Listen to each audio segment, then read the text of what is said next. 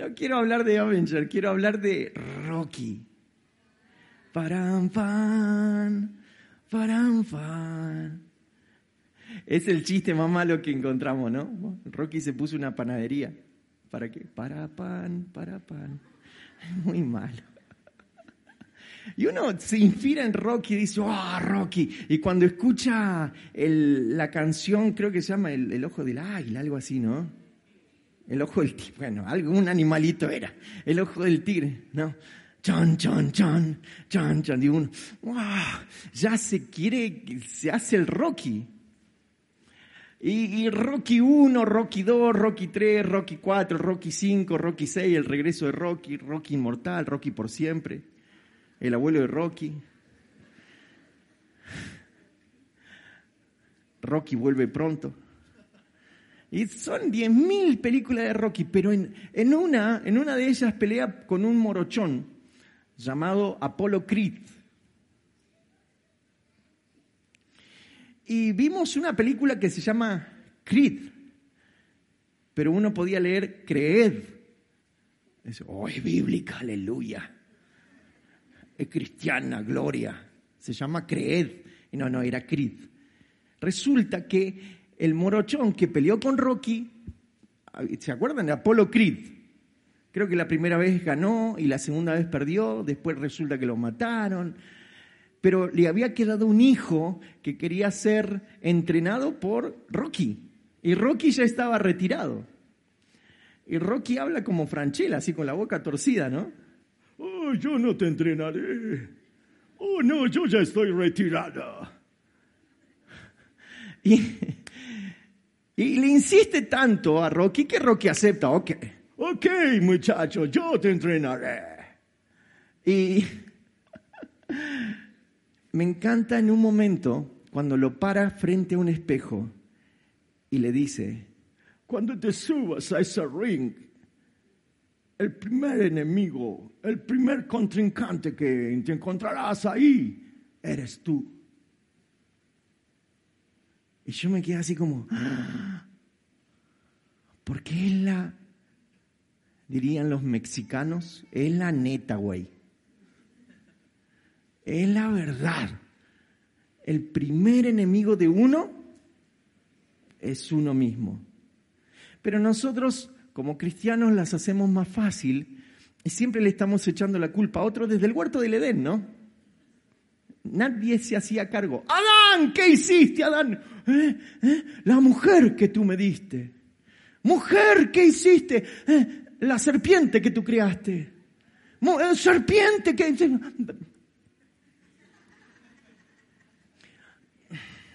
Nadie se hace cargo de nada, entonces... Preferimos echarle la culpa al diablo, ¿no? El diablo me tiene a maltraer. El diablo que mete la cola. El diablo. ¿Escuchó a cristianos que hablan más del diablo que de Dios? ¿No? Como que el diablo, no, y el diablo, oh, y el diablo. Como que todo el tiempo el diablo. Le dan más la gloria al diablo que a Dios. Y eso es heavy y uno empieza con que, ay no, porque el diablo y, que, se empiezan a mover las cosas en la casa y que el, el exorcista es un poroto. A ver, el enemigo más grande que tenemos nosotros, entiéndalo, no es el diablo, sino que el enemigo más grande que tenemos cada uno de nosotros lo vemos todos los días en la mañana frente al espejo. Ese es el que no te deja avanzar, el que no te deja crecer, el que te limita. No es el diablo. Pero para nosotros es más fácil sacarnos la culpa y echársela a quién? Al diablo. Si pobre diablo anda ahí dando no, lo que pasa es que el diablo dice que yo metiera la pata. Y el diablo mirando así como, yo no, yo no hice nada. Fuiste vos solito el que la metiste. Épica frase. Es una palabra nueva que estamos aprendiendo. Épica. En el libro de Romanos, el último versículo del capítulo 6, todo el capítulo 7 y todo el capítulo 8, pero sobre todas las cosas Romanos 7 y Romanos 8, son como dos direcciones diferentes. Vieron que cuando usted va a buscar una dirección, de, una, de un lado están los pares y del otro lado están los impares. Alguno recién se está dando cuenta de eso. dice, ah". Ok, de un lado los pares, del otro lado los impares. Romanos 7 es de un lado y Romanos 8 está del otro lado. Son dos direcciones distintas, como si fueran dos direcciones de domicilio donde uno elige vivir. En el mundo escuchamos frases tales como, bueno, la vida es demasiado corta para hacer lo que queremos. Haz lo que quieras. Todo está bien. Haz lo que quieras. Si te autopercibís como te autopercibís, percibite lo que quieras. La vida es demasiado corta. Escuchamos frases como, la vida hay que vivirla como se nos dé la gana. Que nadie te diga cómo vivir tu vida. Frases motivacionales como, cumple tus sueños. Cumple tus sueños. Yo siempre tuve el sueño de entonces cumple tus sueños. Y hay veces que venimos a Cristo y algunos te dicen, el Cristo va a cumplir tus sueños. Y Cristo no está para cumplir el sueño de nadie. Cristo está para hacerte a su imagen y semejanza. Bueno, alguna que otro amén, gracias. Se escuchan frases como, solo importás vos y que el resto se compre un volante. Se maneje. Solo importas vos. En conclusión, las acciones del ser humano lo condujo a vivir de una manera, y escuche esta palabra porque esta palabra es difícil, antropocéntrica. Yo sé que algún distraído dice, ¿eh? Amén, dijo alguno. Antropocéntrico significa que antropo, el hombre, es el centro de todas las cosas. Y todo gira alrededor del hombre, todo gira alrededor del hombre. Por eso, la palabra de hoy se llama vida o muerte. Tenemos la imagen para ver, vida o muerte. Y son dos lobos que usted ve ahí. Vida o muerte. ¿Trajo su Biblia? ¿Sí? Qué bueno. Gloria a Dios. Si no trae la Biblia cuando viene a la iglesia, ¿qué la lleva cuando va a comprar verdura? No, ¿verdad? La llevo al trabajo, pastor, y la abro en el Salmo 91 para que me bendiga. Yo que hay gente que deja la Biblia en su casa. ¿Tenés alarma? No, no tengo alarma. Mi alarma es la palabra del Señor en el Salmo 91. Y realmente la gente cree que porque tiene la Biblia en el Salmo 91 se le arregla todo. Mirá al lado. ¿Será esa persona? No. Mm. Bueno, levante su Biblia, por favor. Diga conmigo, esta es mi Biblia. Yo soy todo lo que dice que soy. Yo tengo todo lo que dice que tengo. Yo puedo hacer todo lo que dice que puedo hacer. Esta es mi regla infalible de fe y conducta para mi vida declaro mi corazón abierto y mi mente receptiva para escuchar la palabra de Dios y todo el CFN dice un fuerte. Vamos a ver algunas implicancias de elegir la vida o de elegir la muerte. Dice el, versículo 23 del capítulo 6 de Romanos. Romanos 6, 23 termina diciendo, porque la paga del pecado es, dígalo fuerte, muerte. Mientras que la dádiva de Dios es, dígalo fuerte, vida eterna. Una vez más pregunto, ¿cuál es la paga del pecado? Dígalo fuerte. ¿Y cuál es la dádiva de Dios? Vida eterna en Cristo Jesús, nuestro Señor. Número uno, la eterna lucha entre la carne y el espíritu. ¿Qué necesito para mudarme a Romanos 8? Peleo para mudarme definitivamente a Romanos 8, porque la paga del pecado es, mientras que el regalo o dádiva de Dios es vida eterna. Eso es lo que dice la palabra del Señor. Ahora, cuando uno va al original griego, se encuentra con que la palabra paga, la palabra original paga, es la palabra griega opsonión. No importa si se le acuerda o no se le acuerda solo para que lo sepa, opsonión, que significa miserable sueldo de un soldado a riesgo de perder su propia vida.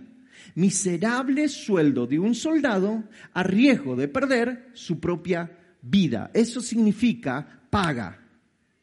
También tenía otro significado que significa las raciones magras para un soldado aún dándolo todo, tipo colimba. ¿Quién hizo la colimba acá? A ver, levante la mano. Yo sé que para algunos eso es hablar en lengua, pero para otros... Eh, ¿De qué está hablando, pastor? Eso era el servicio militar obligatorio de algún tiempo. Los que hicieron la colimba saben que eh, eh, lo tenían a mate cocido y a pan duro, si es que alcanzaban a comer pan. Y uno decía, a ver, yo estoy acá dando mi vida por la patria y me dan mate cocido y pan duro, si es que llego a alcanzar a, comer pan. Eso es opsonión, eso es la paga. Es miserable. En un tiempo trabajé eh, de seguridad y vigilancia en una empresa y me daban todo el uniforme de seguridad y vigilancia Así que yo me ponía mi, pantalón, mi, me faltaba la cosita de sheriff acá. Porque uno veía y parecía policía, pero no. Y me, mandaron a cuidar un, lugar de, de una empresa petrolera. Esa empresa pagaba malísimo la de seguridad y vigilancia, no la petrolera de seguridad y vigilancia cobraba miseria, miseria.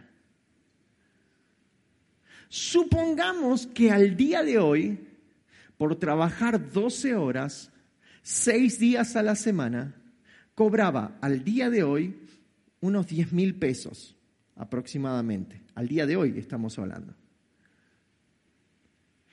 Y, ¿Y eso qué significaba? Que yo tenía que cuidar ese predio y si, y, mi pregunta fue esta, ¿no? ¿Y si entra algún ladrón, qué hago? Porque no tenía pistola, no tenía un, una macana, se llama, ¿no? El chipote chillón de los policías. No tenía nada, no tenía una linterna, no tenía nada, solamente tenía mi trajecito de seguridad y vigilancia. Yo, si, si llegan a entrar chorros acá, ¿qué hago? Claro, alguien con el deber de sus funciones diría, alto ahí en nombre de la ley. Y otra gente más normal como yo diría, corre. Una vez, y esto no tiene, no tiene que ver con, con, lo que voy a decir, ¿no? Pero una vez me dieron eh, eh, la boleta que la empresa de seguridad y vigilancia facturaba por mis servicios. Me lo dio en un sobre, me dice entregáselo al dueño de la empresa, qué sé yo. Y yo, de curioso, ¿qué hago? Y cuando miro, facturaban, si yo cobraba el día de hoy 10 mil pesos, 12 horas al día, 6 días a la semana, ellos facturaban por mí 120 mil pesos. ¿Sabe qué es eso? Es opsonión. Es el miserable pago a riesgo de perder tu propia vida. Opsonión puede ser lo que cobren los policías hoy.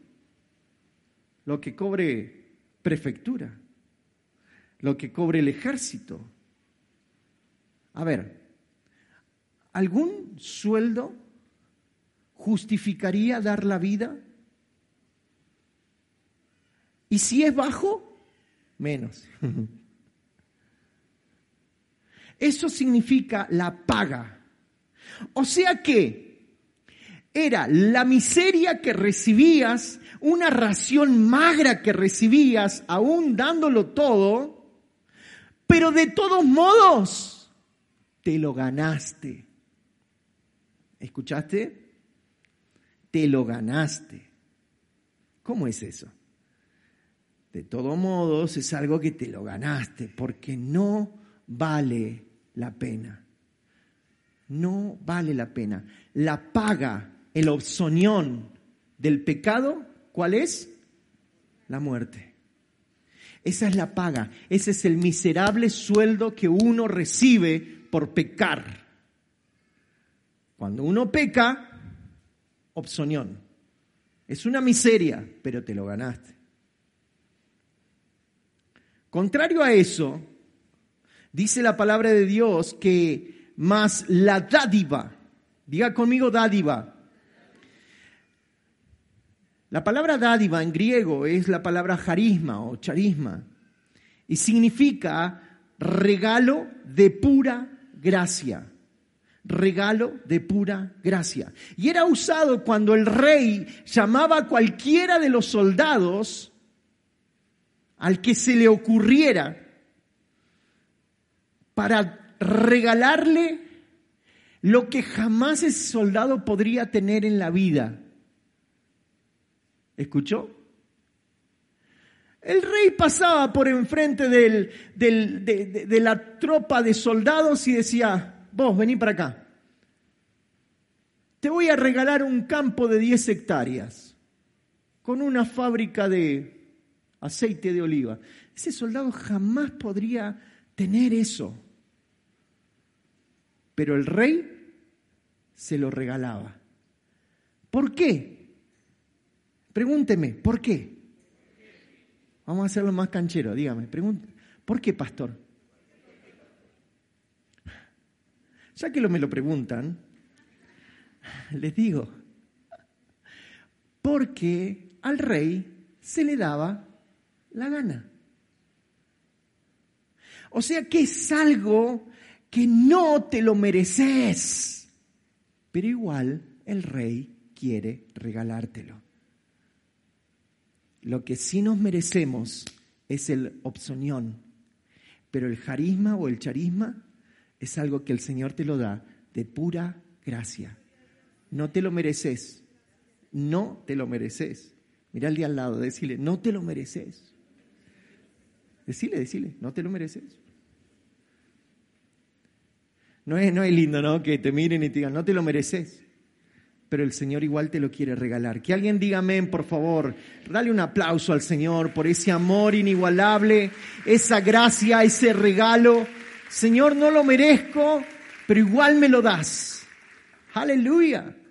En segundo lugar, Romanos capítulo 7 es una dirección donde yo no quiero vivir, pero he vivido muchas veces.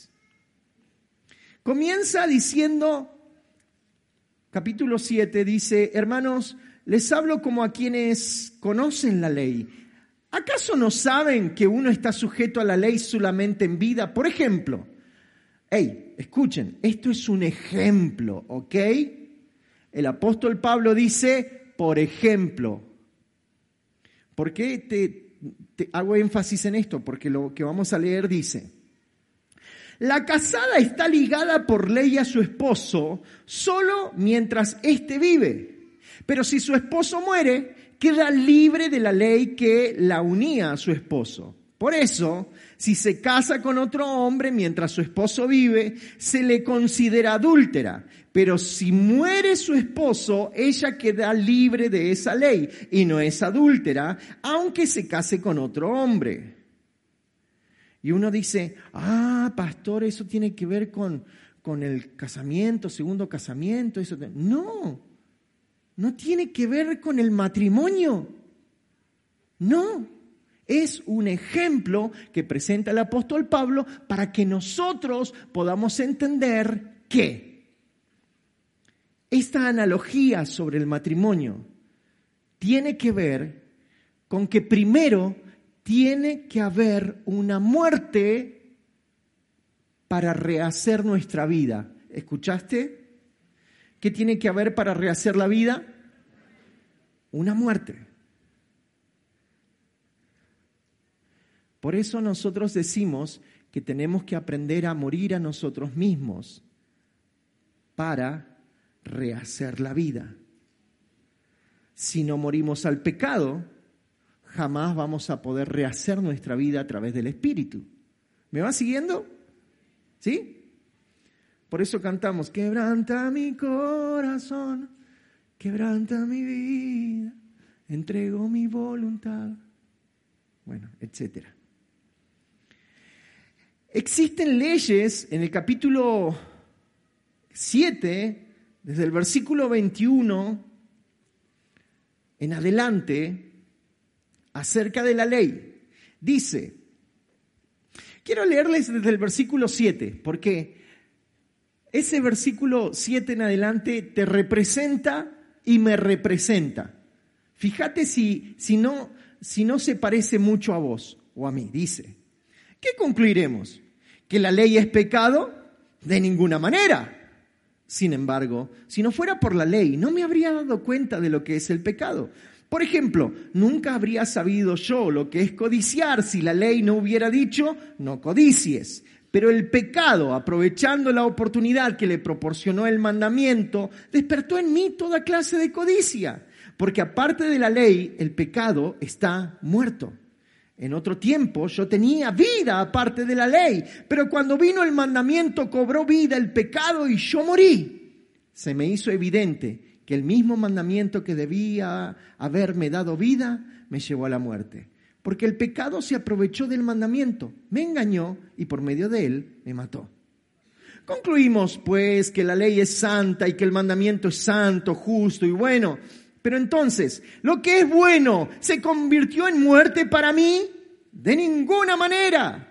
Más bien fue el pecado lo que valiéndose de lo bueno me produjo la muerte. Ocurrió así para que el pecado se manifestara claramente, o sea, para que mediante el mandamiento se demostrara lo extremadamente malo que es el pecado.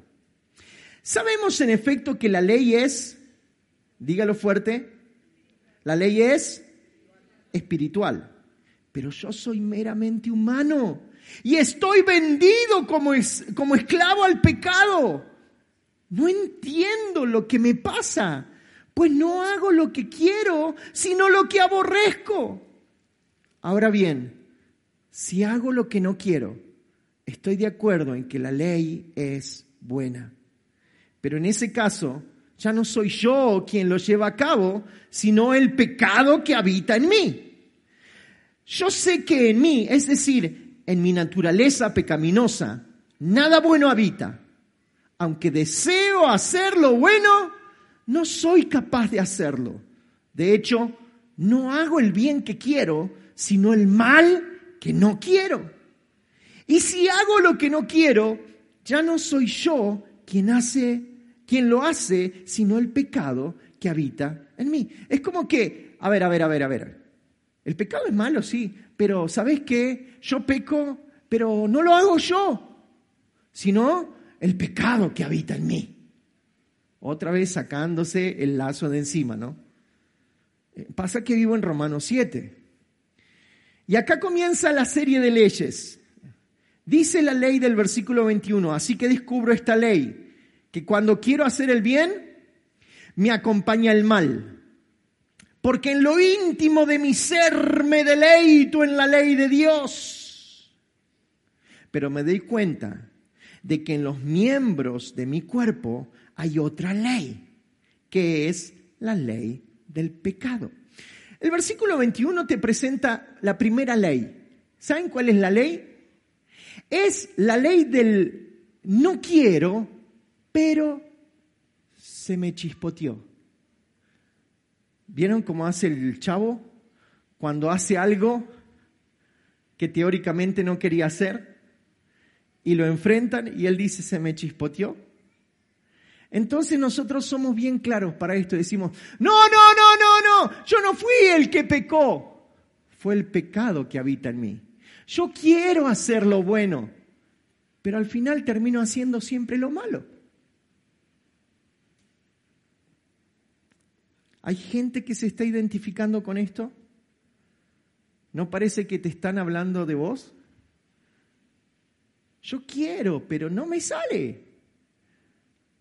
En lo íntimo de mi ser me deleito en la ley de Dios, pero yo quiero, pero no puedo. Yo quiero hacer el bien y termino haciendo el mal.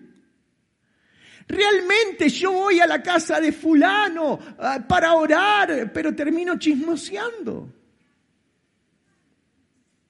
Eso que no quiero, lo termino haciendo. Wow.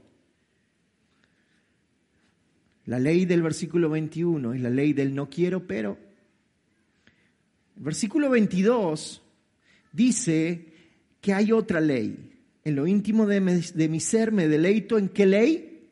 ¿En la ley de quién? La ley de Dios. La ley de Dios, esta es la ley de Dios. Mire, ¿está mirando? Esta es la ley de Dios. Y yo sé que muchos de ustedes están diciendo, pastor, sabe que yo no entiendo mucho de lo que está ahí. Y ese no es problema, hermano. No se preocupe por lo que no entiende. Preocúpese por lo que sí entiende. Y tiene que vivirlo. ¿Está ahí? Que alguien diga, ouch. Hay otra ley. Mira lo que dice. Versículo 23. Pero me doy cuenta de que en los miembros de mi cuerpo hay otra ley, que es la ley del pecado. Y no solamente la ley del pecado, sino que también hay otra ley. Esta ley lucha contra la ley de mi mente y me tiene cautivo. La ley del pecado. ¿Por qué el apóstol Pablo habla tanto del cuerpo? El soma, el cuerpo. Algunos pensamientos gnósticos dicen que en la filosofía de vida somos almas y espíritu en, un, en una celda corporal, el soma, el cuerpo. Y respecto a esto, el apóstol Pablo dice que hay una ley de pecado en mi cuerpo. Porque al fin y al cabo, todo lo que tiene que ver con el pecado tiene que ver con mi cuerpo. Pero también hay otra ley, que es la ley de la mente. Tóquese así un poquito la cabeza, por favor. ¿Qué es lo que está pensando? ¿Y qué es lo que ha pensado últimamente? Porque hay veces que el cuerpo hace lo que uno piensa. Bueno, llega un momento que cuando los que jugamos al fútbol se disocia eso, o sea, mi mente me lo paso a todo y mi cuerpo no reacciona.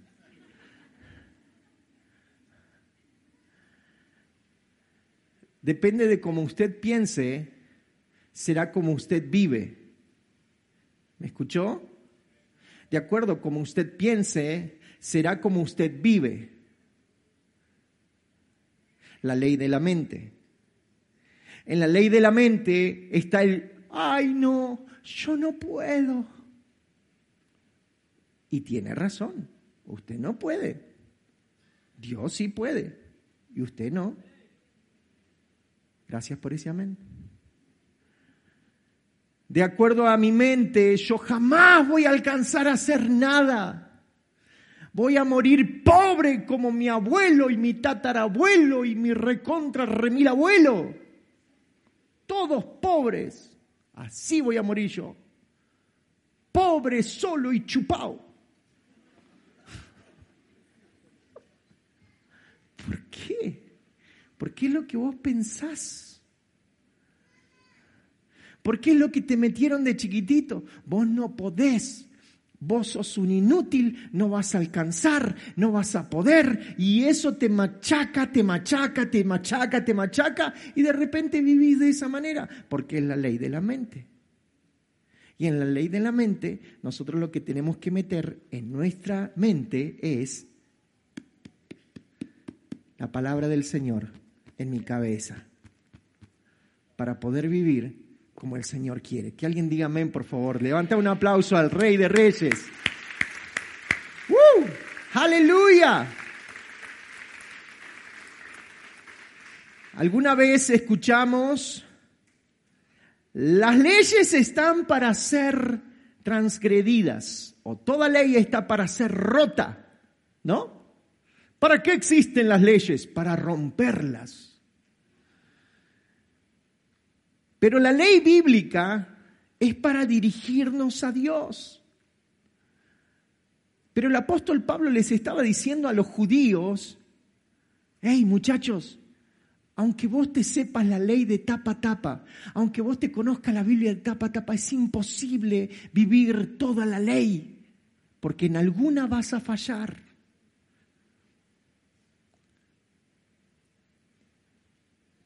Es imposible vivir en la ley. Por eso vemos un ejemplo en Juan capítulo 8. De repente encuentran a una mujer y a un hombre en el acto mismo de adulterio, pero eso estaba todo arreglado, era toda una puesta en escena y agarran a la mujer de los pelos y la llevan delante de Jesús y la tiran enfrente de Jesús y Jesús estaba escribiendo en el piso y ¿qué hacemos? ¿Qué hacemos? ¿Eh? La ley dice que hay que apedrearla. ¿La apedreamos? La apedreamos, todo el mundo tenía piedras en su mano. Y miren lo que son las cosas, ¿no? Porque en todo este movimiento feminista, todo en este movimiento de, aborto y de, de todo, lo, todo lo que estamos viviendo hoy como sociedad, el primero en defender a una mujer fue Jesucristo. y Jesús dijo, el que esté libre de pecado, que tire la primera piedra. Por eso mi pregunta es, ¿cuántos de nosotros, estando en ese lugar, en ese momento, hubiésemos podido tirar una piedra? ¿Me explico?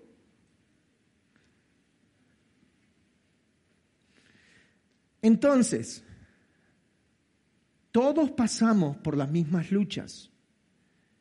Incluso Jesús luchó contra el pecado y él venció.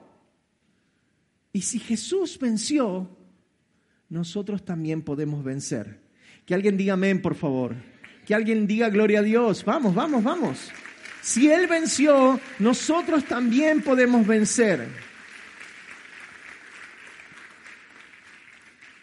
Versículo 24. Y acá necesito a dos varones, por favor. Dos varones, rápido. Vengan. Dos varones con... Dos varones más bien flaquitos, digamos, ¿no? No, no, no es por nada, Raymond, pero es por... No, por favor. Pero necesito a dos varones atléticos. Bueno, vamos, vengan, dos varones. Uy, Dios mío, mirá lo que son los varones. Acá, acá arriba, acá arriba. Versículo 24, ¿lo tiene? Mire lo que dice. ¿Qué dice el versículo 24? La primera expresión dice, soy un pobre miserable, soy un pobre infeliz. ¿Quién me librará de este cuerpo mortal? Soy un miserable, soy un miserable, soy un miserable. El apóstol, el apóstol Pablo declaraba, soy un miserable. Él mismo decía, yo soy un miserable. ¿Quién me librará de este cuerpo mortal o de este cuerpo que produce muerte? Y muchos eruditos bíblicos coinciden que los romanos eran expertos en castigar a la gente. De hecho, ellos inventaron muchas de las cosas que después se ve a lo largo de la historia, la manera de poder hacer doler a la gente, de, poder maltratar el cuerpo. Y lo que hacían era, la costumbre romana, yo necesito que vos vengas acá, que vos te pongas de espaldas, que vos extiendas, tu, se entrecrucen los brazos y lo levantes a Él, por favor. Sí. Hagamos de cuenta. No, pero lo tenés que, claro, lo tenés que mantener, sí, sí, sí, sí. Practicamos. vamos a hacerla más fácil, bajalo, bajalo. Subite arriba, a caballito mejor, subite a caballito. Subite a caballito acá. ¿Saben lo que hacían? No te va a caer. La costumbre romana era que si él había matado a él, la costumbre romana era que le ataban el cuerpo, el cadáver de la persona que había matado, se lo ataban a él. Camina por favor para allá y para allá. Se lo ataban. De tal manera que no se lo podía sacar de encima, no se lo podía sacar de la, de la espalda. Se lo ataban de tal manera que era imposible sacárselo de la espalda. Y como la persona de arriba estaba muerta y comenzaba a pudrirse, esa pudredumbre se le pasaba al cuerpo que estaba sano y terminaba muriendo por la misma pudredumbre del cuerpo muerto. Gracias chicos, pueden volver a su lugar. Un aplauso para ellos puede ser. Gracias. Transpiraron un poco. ¿Saben? Eso, escuche por favor, eso es exactamente lo que hace el pecado.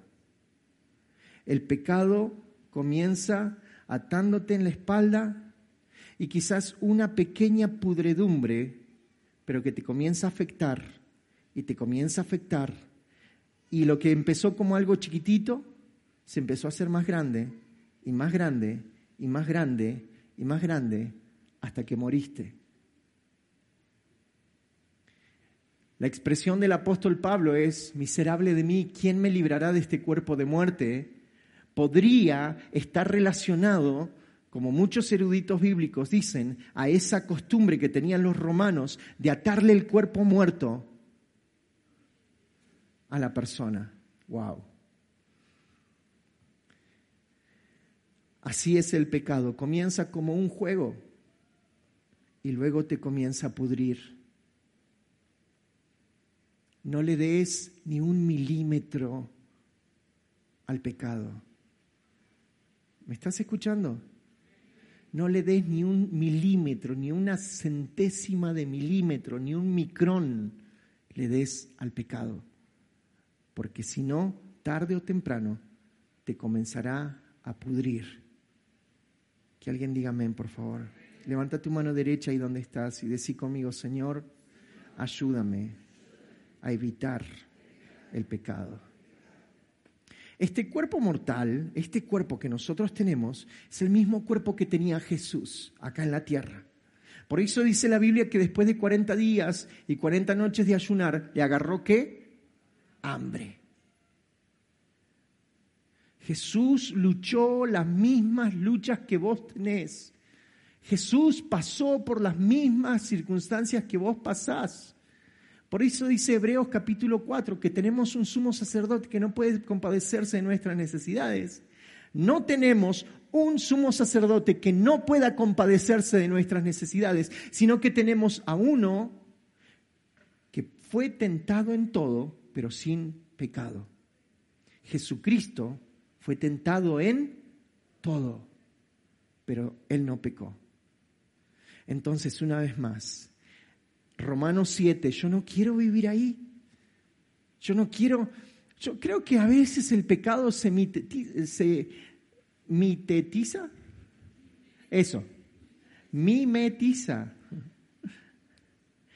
Se hace una especie de, de esos perritos golden de los labradores, que son chiquititos y son hermosos y son esponjosos, que a uno le da gana de agarrarlo y que después se convierte en un monstruo. Así es el pecado. Por eso es tan importante que no le demos ni un milímetro. Número tres y último, nuestra victoria más grande, amados hermanos, amada iglesia, CFN, nuestra victoria más grande, ¿sabe cuál es? Es mudarnos a Romanos 8. Que alguien diga amén, por favor. Romanos 8, capítulo 8, versículo 1. Por lo tanto, ya no hay ninguna condenación para los que están unidos. ¿A quién? ¿A quién? Los que están unidos a quién? ¿Al cuerpo de pecado que me pudre? No, sino a quién? A Cristo Jesús. No hay condenación para los que están unidos a Cristo Jesús. ¿Se da cuenta? No tenemos condenación. La palabra condenación en griego es katakrima.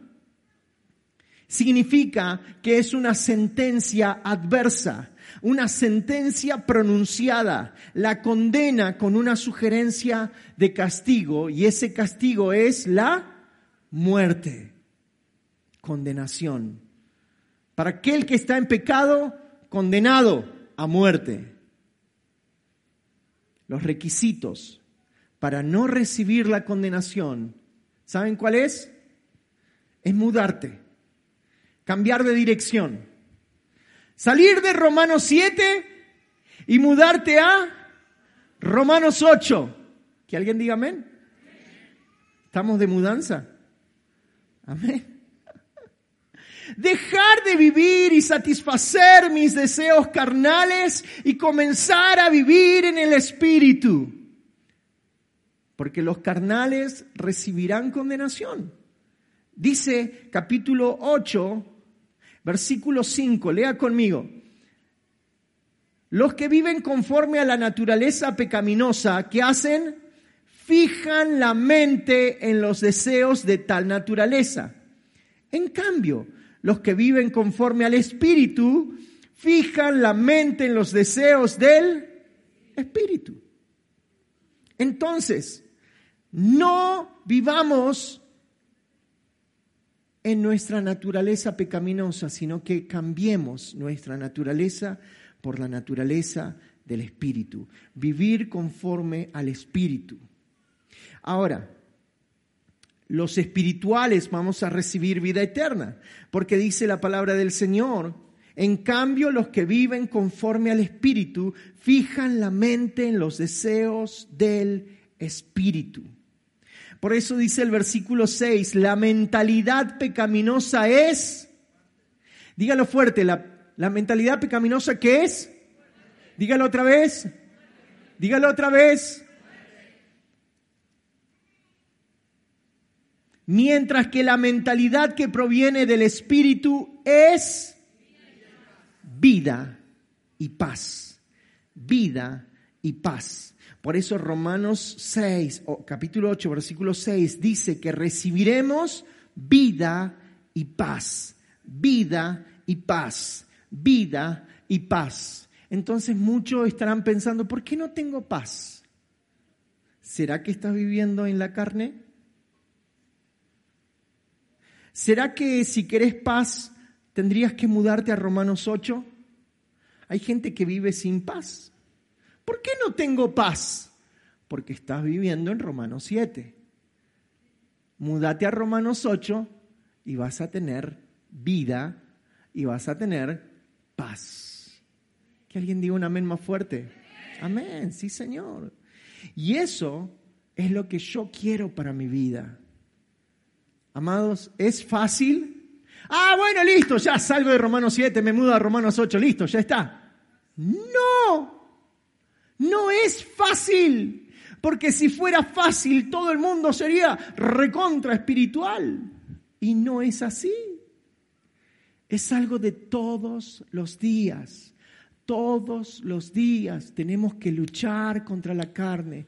Todos los días, todos los días tengo que pelear contra la carne y comenzar a vivir en el Espíritu. Y ahora, toda mi vida viví como se me dio la gana. Y ahora debo vivir como Dios quiere. En realidad, vos elegís. Vos, si querés, te quedás en Romanos 7, o si querés, tomás la decisión de mudarte a Romanos 8. Es una, una lucha diaria. Pero ¿sabe qué? Se puede. Se puede. Se puede. Se puede en el nombre de Jesús.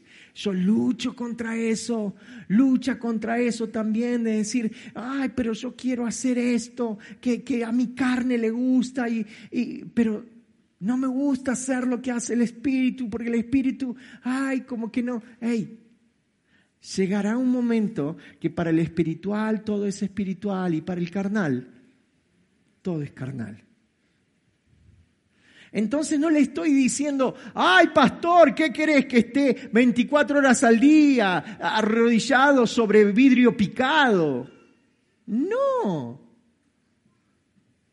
Porque para el espiritual todo es espiritual.